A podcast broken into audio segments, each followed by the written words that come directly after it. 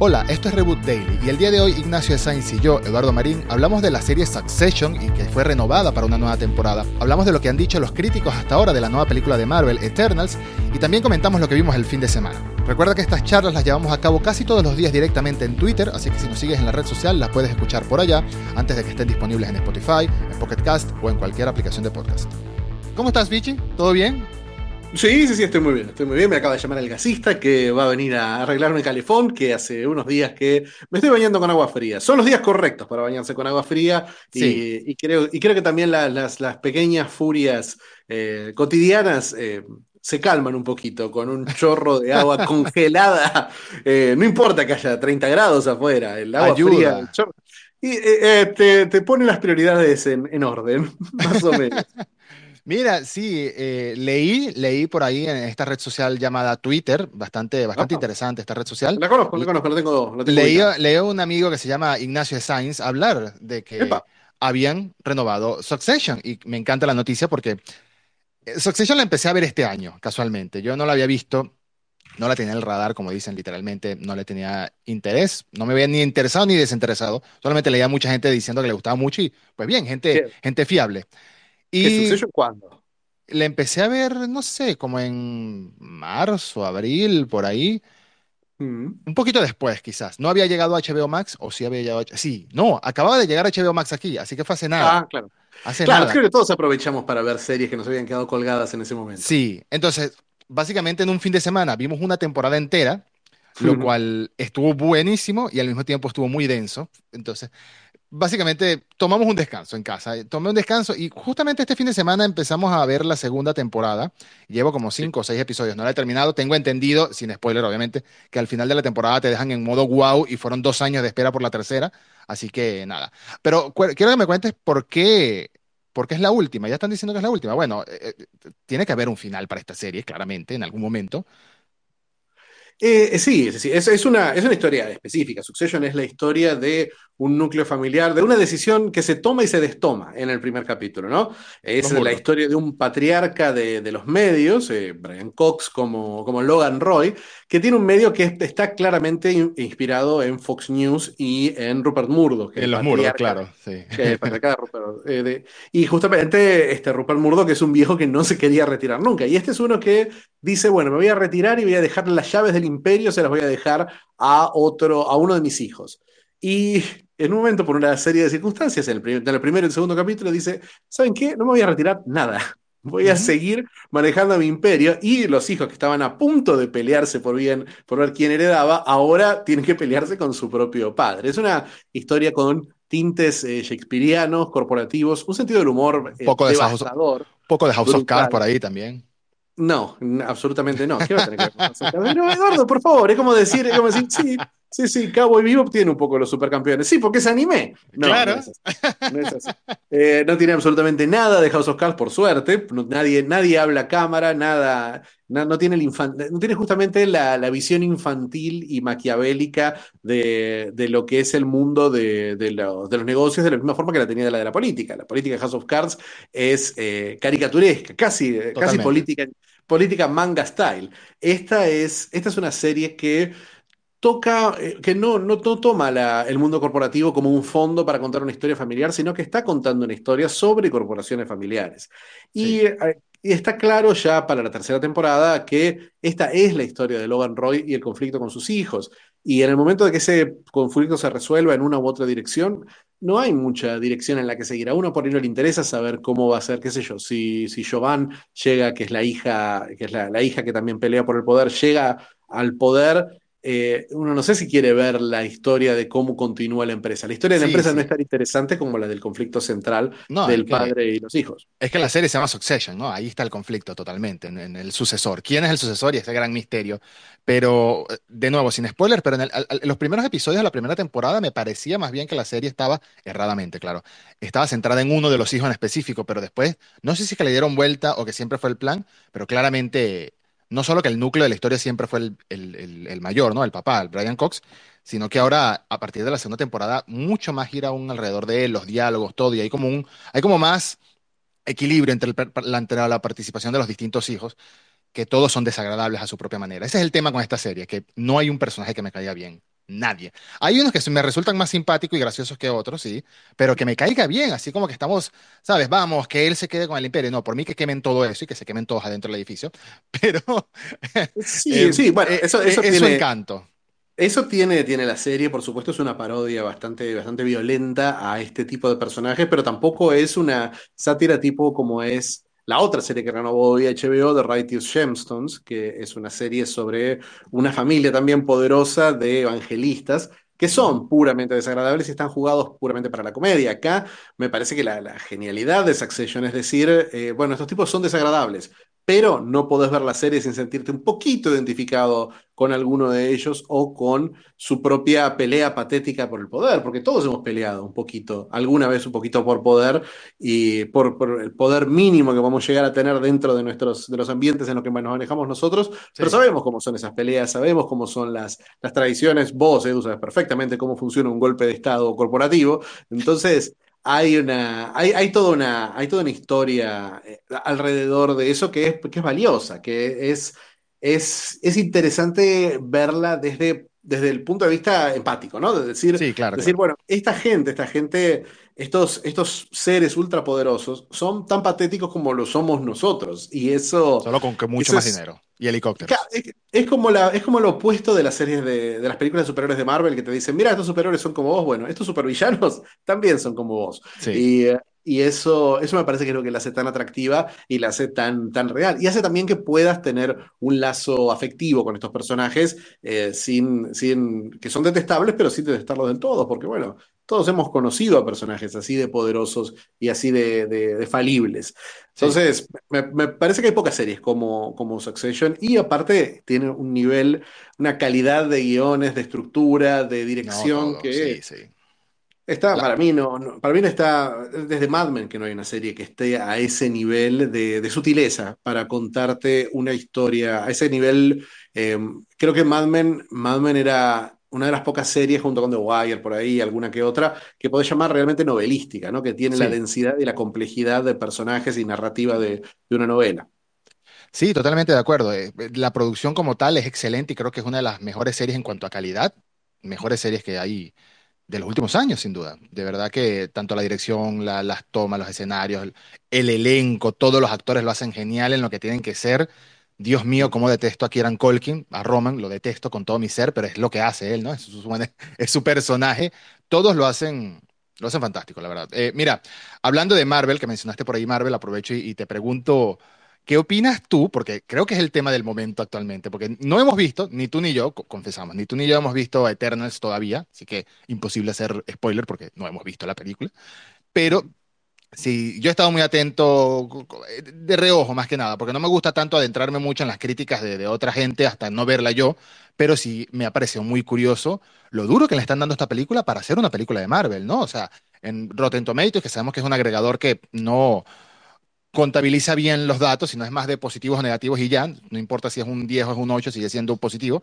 En Rotten Tomatoes tiene una, una calificación creo que de 70% actualmente, y en Metacritic también está bastante bajo, aún más bajo creo, y tiene los peores, entre los peores, de 25 películas o 24 películas de Marvel, ¿cuántas son? ¿24, 25? 26. Tiene 26, bueno, imagínate tú. Tiene el tercer lugar de, de, abajo hacia arriba, si no me equivoco. Casi que la antepenúltima en cuanto a números, ¿no? En cuanto a números de crítica.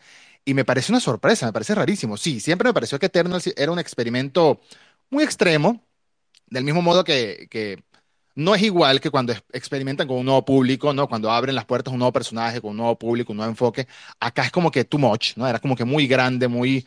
Era una historia, bueno, es que si, si has visto los cómics de Jack Kirby, es una historia peculiar para adaptar al cine y que podía salirse de control, pero no sé si ese es el problema o el problema es un tema de, de las directrices, las órdenes que tenía la directora para la película, la trama que tenía que seguir y lo limitada que pudo haber estado, porque estamos hablando de una directora que se ganó un Oscar el año pasado, ¿no? O sea, es una mujer talentosa como cineasta, indudablemente, pero que las películas que había hecho hasta ahora es muy distinta a lo que, a lo que se ve en los trailers de Eternals, que sí, que están los escenarios naturales, que están las montañas, que está todo esto, ajá, pero es una película enorme, Eternal, con un reparto de, no sé, de ocho actores, nueve actores, muchos protagonistas de por medio, aunque Richard Madden y Yama Chan son, solamente son 10 Eternals. Así Imagínate tú, o sea, es, muy grande la película y puede que haya sido tan grande que haya fallado justamente por eso mismo, eso mismo haya ayudado a fallar. No sé, ¿qué opinas tú? Es que he leído, una cosa es que los críticos de medios más, entre comillas, tradicionales, ¿no? Más cine más de vieja escuela, por así decirlo, más de revista, más de periódicos, sin criticar, sencillamente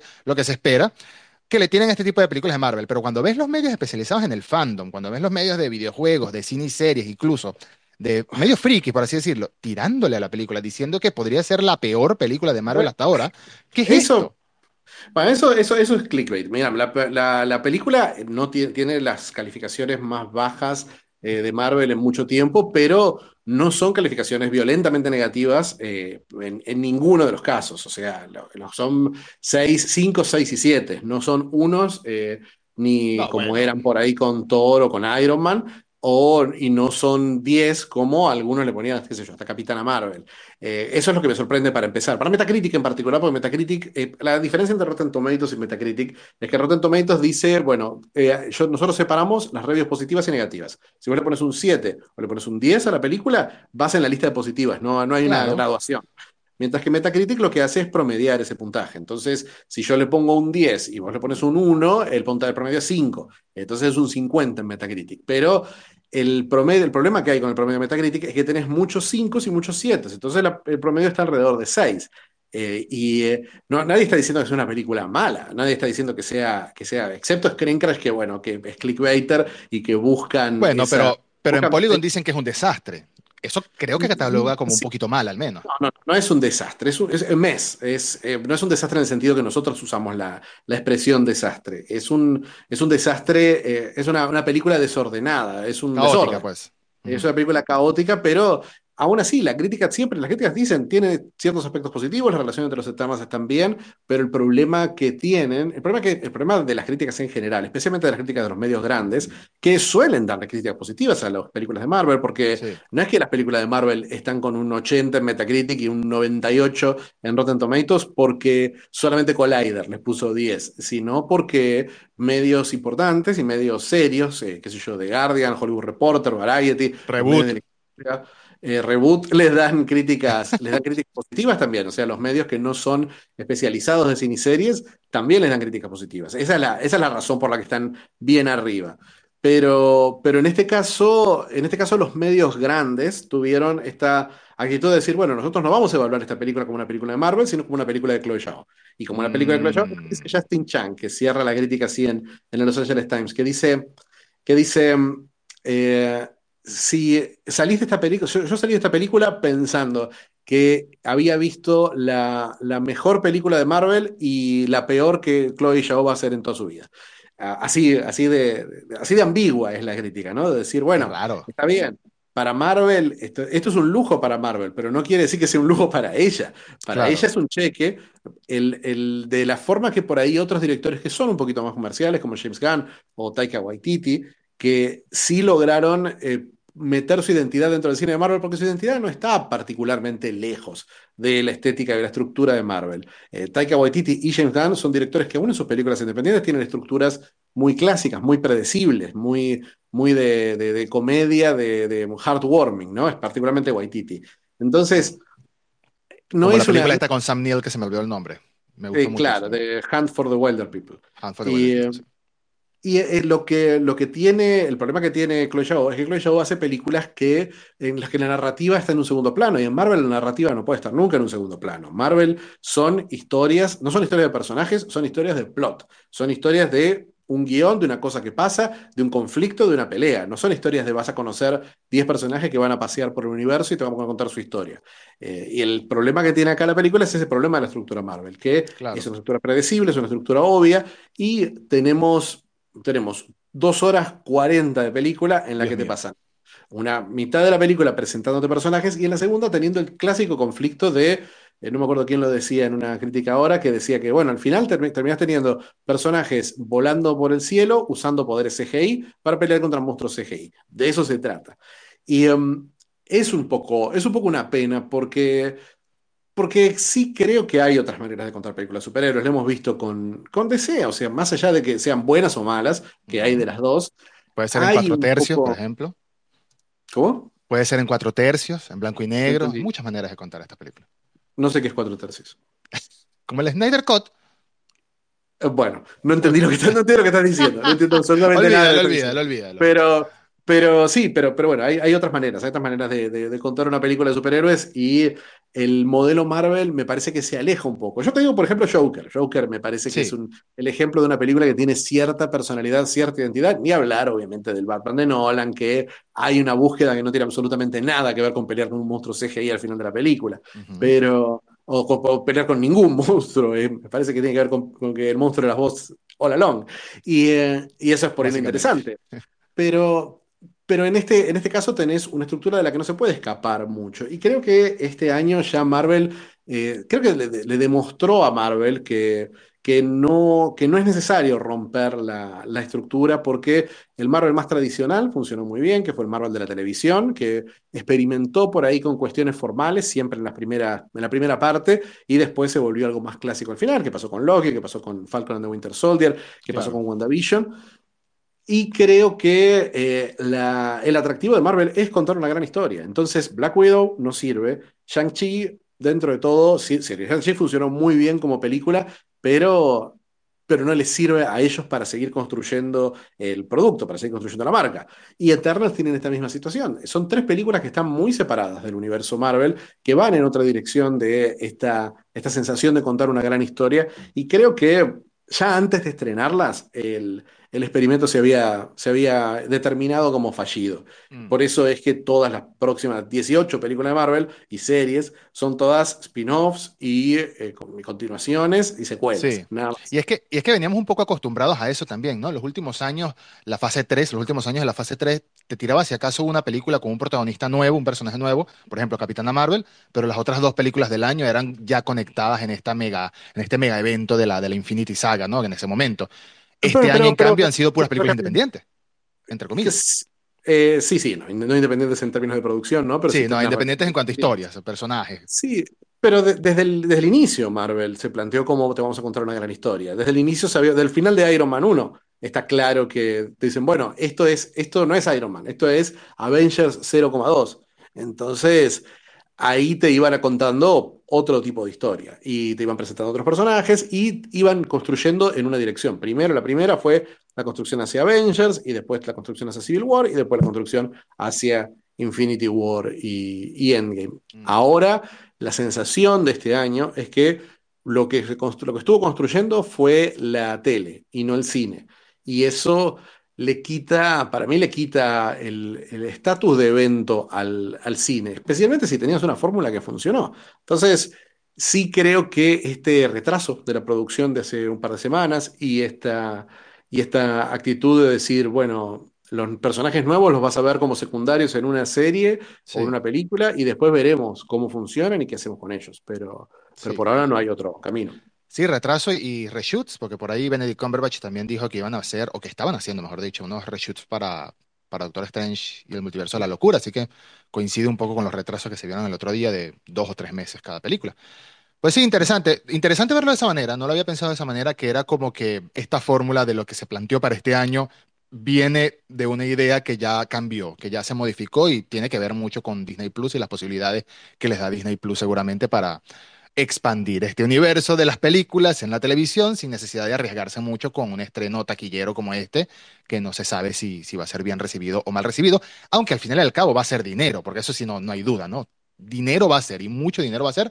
Eh, Eternals creo que tiene, me habías contado el otro día que, que tiene previsto tener un fin de semana de récord, básicamente, ¿no?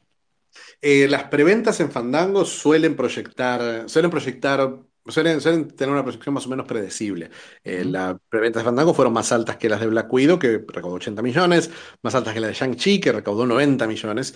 Entonces, están apuntando a 100, 110 millones en su, en su primer fin de semana. Yo, a mí me parece que, obviamente siempre es una cuestión de percepción, ¿no? Uno tiene la percepción cegada de las cosas. Yo creía, por ejemplo, que todo el mundo estaba interesado en ver Duna, y no sé si viste los números de Ultracine pero no le iba muy bien a Duna. Por ahí leí que llevaba 200 millones. No, no, estoy hablando de Argentina, estoy hablando de Argentina. Ah, de Argentina. No, no en, eh, Mira, en, está, está, interesante en web.ultracine.com pueden ver todas, los, todas las semanas, pueden ver los números de, de recaudación de, de, cada fin de semana. Uh -huh. Y en el caso de, por ejemplo, del 21 de octubre al 24 de octubre, que fue el fin de semana de estreno de Dune, y el tercer fin de semana de Venom Carnage Liberado, Venom tuvo 78.000 espectadores. Duna tuvo 56.000 espectadores. O sea, no tuvo ni siquiera el primer puesto en su semana de estreno, Duna. Ronda Error tuvo 34.000. O sea, la película Bien. de Disney que tiraron por la ventana tuvo, tuvo esos números. Eh, Venom lleva 600.000 eh, espectadores ya. Puede más, eso, puede más una... Tom Hardy que Momoa, que Chalamet, que toda esa gente, por lo visto. O puede más la piratería que cualquier otra cosa. En También. el público, en el público de, de, la cosa sí tenemos una cierta recepción positiva de la película y todo, pero no sé hasta qué punto es afuera, pero también lo ves, también lo ves un poco afuera. Ves que en Europa funcionó muy, muy bien. Es la película más vista del año en Francia hasta ahora, por sí. ejemplo. En China le está yendo relativamente bien para ser un blockbuster yankee. Y en, eh, pero en, en Estados Unidos los resultados fueron aceptables para HBO Max, fueron positivos, fueron de los mejores, fueron, fueron de los estrenos más, más taquilleros de, de HBO Max simultáneos, pero los números de Samba, no sé si ubicás el servicio Samba que mide... No. Que, eh, Samba, ninguno de los servicios de streaming transmite, te, te comunica los números reales de, de, cuánto se ve una película. Pero Samba usa cierto tipo de proyecciones, tráfico, un montón de cosas, eh, medir el tráfico en Internet, medir el tráfico que va y viene de los servidores de HBO, como para medir y compararlo con las mismas IPs que están tuiteando. A ese nivel funciona Samba, que es complicadísimo. Es, es, bastante interesante la forma en que funciona, la fórmula que tienen, que es relativamente efectiva. Eh, por lo menos fue muy efectiva para medir el, lo, lo, que había vendido Black Widow. Eh, cuando después Disney dijo los números oficiales, estaban ahí nomás. Entonces, Samba es dentro de todo confiable. Bueno, Samba midió que un 1,9 millones de personas, casi 2 millones de personas vieron Duna, que parece un buen número en HBO Max, pero HBO Max tiene 47 millones de suscriptores en Estados Unidos. Eso es un problema ya. Y eh, Duna hizo menos de la mitad del público, de, de, la, de, la, cantidad de público medio por Samba, que vio Mortal Kombat. Así que imagínate, eh, ese, nivel de comparación, ¿no? Eh, me parece parece que hay un, hay un, hay un interés por, por, Duna, pero una vez más, es eso, es esa, esa sensación de lo sesgado. Claro. Desde lo sesgado, yo siento que Eternals no calienta, pero también sentía que Shang-Chi no calentaba. Y en el momento que se estrenó Shang-Chi, donde fuera que, que le estrenaron, le fue increíblemente bien. Acá no tanto, pero, pero en general le fue, le fue bien. Y yo creía que Shang-Chi iba a ser, era una jugada peligrosísima, eh, se había estrenado demasiado temprano, eh, tendría que haber ido para mí para Premiere y estaba aquí buscadísimo con cada una de esas cosas. Porque una cosa es proyectar los números, otra cosa es proyectar el tracking, eh, aún usar estos números tipo el tracking, porque el, tracking de Shang-Chi era muchísimo. El tracking de Shang-Chi apuntaba a 50, 60 millones, no a 80, 90, que fue lo que tuvo teniendo, lo que terminó teniendo. Pero, pero por eso me parece que uno, uno puede medir de forma, de forma sesgada. Entonces me parece que con Eternals lo único que uno puede hacer es esperar y ver, y ver qué pasa, ver cuánta necesidad hay de un evento Marvelita, especialmente tan cerca de una película que creo que podemos medir, que, que, no es necesario ningún barómetro para medir el interés, que es Spider-Man sin camino a casa. Sí, que sin duda, como ya lo hemos dicho varias veces, es el, cierre de broche de oro de este año, que si bien técnicamente es del MCU y al mismo tiempo no lo es, todo el mundo lo está esperando por las consecuencias de lo que vimos en Loki, por las, los rumores, por lo que se espera, por la presencia de Doctor Strange. Esa es la película, ese sí va a ser el bombazo de fin de año, sin duda, para el cine de superhéroes y para el cine en general. Mira, te iba a preguntar antes de despedirme, antes de despedirnos, sí, bueno, si es que nos despedimos, porque capaz seguimos hablando tres horas más. Este fin de semana estuve viendo muchas cosas y se me ocurrió preguntarte, a, ayer no pudimos hacer esta charla, lo iba a hacer ayer, pero se me ocurrió preguntarte, ¿qué estuviste viendo el fin de semana, Pichi? Series, el... anime, películas, live action, telenovelas, cualquier cosa. El fin de semana, no, el fin de semana no estuve viendo, no estuve viendo nada, nada nuevo. Estuve, estuve, en, estuve fuera de casa eh, cuidando, cuidando la casa de mi señora madre y aprovechando su televisor 4K para ver, eh, ver algunas versiones 4K que tenía dando vueltas, así que vi Fuego contra Fuego de Michael Mann y la primera Blade Runner de nuevo en 4K y sentí que me pasaban un trapito y sif por los ojos y, por, uh -huh. y veía por primera vez estas películas. La verdad lo disfruté bastante. Bueno, ver Hit en 4K no lo he hecho, pero me has dado la idea de retomar, retomar ese, volver a ver esa película que a mí me encantaba. Es un remaster más o menos reciente, se ve como los dioses, es... Y es una película que yo la vi en cine cuando se estrenó y después la volví a ver DVD, me imagino, cuando se editó en, DVD, pero después no la había visto más, en 20 años no la había visto y ahora la volví a ver y sigue siendo increíble, increíble.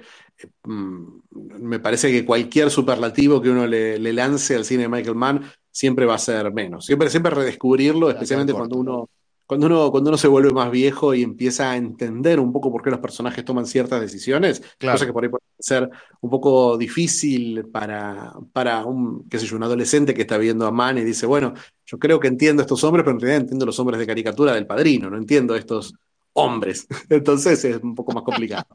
Eh, sí, sí, buena idea. Tengo, tengo como 10 años sin ver esa película. Creo que es buen momento para volver a la ver y ahora que está en 4K, mejor aún. ¿Y qué más viste? Yo, no, quizás dos nomás. Vi Blade Runner y, Hit. Blade Runner tengo, tengo ganas de volverla a ver, sobre todo porque próximamente se estrena el, anime de Blade Runner Black Lotus, creo que se llama. Que no me acuerdo, no sé si es una precuela o se desarrolla entre las películas o algo así. Entonces voy, a, voy a rever toda la saga. No, pero yo este fin de semana vi tres cosas y salí feliz, decepcionado y de risas porque ya la había visto una de ellas. Vi Halloween Kills, la nueva, ah. la secuela de la Halloween de 2018. Me parece que siendo yo fanático de los slasher y de todo este género semibasura que me encanta, es placer culposo y no culposo al mismo tiempo, me parece que es una película que tuvo buenos momentos, pero es completamente innecesaria, sobre todo cuando sabes que va a existir una tercera, esto es como que relleno de por medio, pero bueno, qué sé yo, ver a, ver a Jamie Lee Curtis en un papel como este siempre, siempre está bien. Em, hablando de slasher, volví a ver la primera Scream. Estoy haciéndome un rewatch de toda la saga para ver mm, la 5 en enero, obviamente. Eh, justamente acaba de salir un remaster 4K espectacular de Scream. Ay, yo creo que la vi sin 4K. Bueno, no importa. Ah, Otra razón para volverla a ver, entonces. Pero en el 25, la que se estrenó en cine ahora hace unos días, está, ya se reeditó en 4K. Mm, puede que haya sido esa la que vi entonces. Em, me encantó, tenía mucho tiempo sin ver esta película, también muchos años, todo, todo el, tributo que es al género, siempre, mientras más películas ves, más, más, entiendes los chistes que en su momento no entendiste, entiendes las referencias que en su momento no entendiste, entiendes más que nunca quién es Wes Carpenter cuando dicen Wes Carpenter, etc. Y vi una película que nunca había visto, seguí con mi maratón de, mi maratón de Daniel Day-Lewis, de ver toda la, filmografía de, Daniel Day-Lewis, la tenía paralizada, me creo que me quedan dos películas nada más, que fue The ah, Boxer. ¿Cómo, Daniel Day-Lewis en mi izquierdo? ¿Cómo? La tenía paralizada. Un chiste muy malo, un chiste que espero que cortes de la versión. Mío. Sí, ya, ya, caí. Tardé unos segundos, pero caí. Esa también la vi, esa ya la vi en el pasado. Es peor, es peor tener que explicarlo. casualmente, casualmente también esta es de Jim Sheridan, que es eh, de Boxer, el boxeador. Nunca la había visto. Emily Watson, una fantástica, fantástica Emily Watson. Y Brian Cox, antes de montar su imperio mediático, antes de irse a Estados Unidos de Irlanda y montar su imperio mediático, era de la IRA en, en Belfast. Sí, que, se siente mucho que es de esta, de esta saga de este director de Jim Sheridan, que también es el del el pie izquierdo y, de y en el nombre, del, padre. Todas estas películas. maestra absoluta. Sí, fantástica. Todas estas películas de, que claramente están inspiradas en, en, el tema irlandés, en el tema de la IRA, en el tema de Belfast, que se nota que son medio personales, deben ser muy personales para Jim Sheridan. Y Daniel de Luis de nuevo lo hace, lo hace fantástico. Y nada, quería, quería, sobre todo, sobre, entre las tres, bueno, quien no ha visto Scream, por favor, vaya a ver Scream, no importa. Pero The Boxer creo que es la, la película, una película que todo el mundo debería ver, que le guste el cine al cine en general, el cine, así, que le gusta el cine. Sí, sí, sí, es, es una, no, no, es, eh, por, la, por, ahí por el póster o por el nombre, eh, uno, uno, se imagina algo rockiesco, pero no, no, no, podría estar mal no, para nada. Pero sí me recuerda mucho. Me recuerda más a la película esta de Russell Crowe como boxeador que me destruyó el alma también, un poquito. Cinderella Man, muy, muy buena. Oh. Eh, a, mí, me recuerda mucho a, a DC England, porque tiene esa misma idea del, del gimnasio de boxeo como, como un lugar donde uno va a aprender lecciones de vida. Exactamente. Sí, sí, un lugar de escape, un lugar para... Es que es eso, al final es una historia de una persona que intenta conectar con su, con su ciudad, con su hogar, y el hogar está sumido en un caos de esta, de esta época complicada en Irlanda, ¿no? Con las protestas y las manifestaciones y los ataques y las bombas y todo.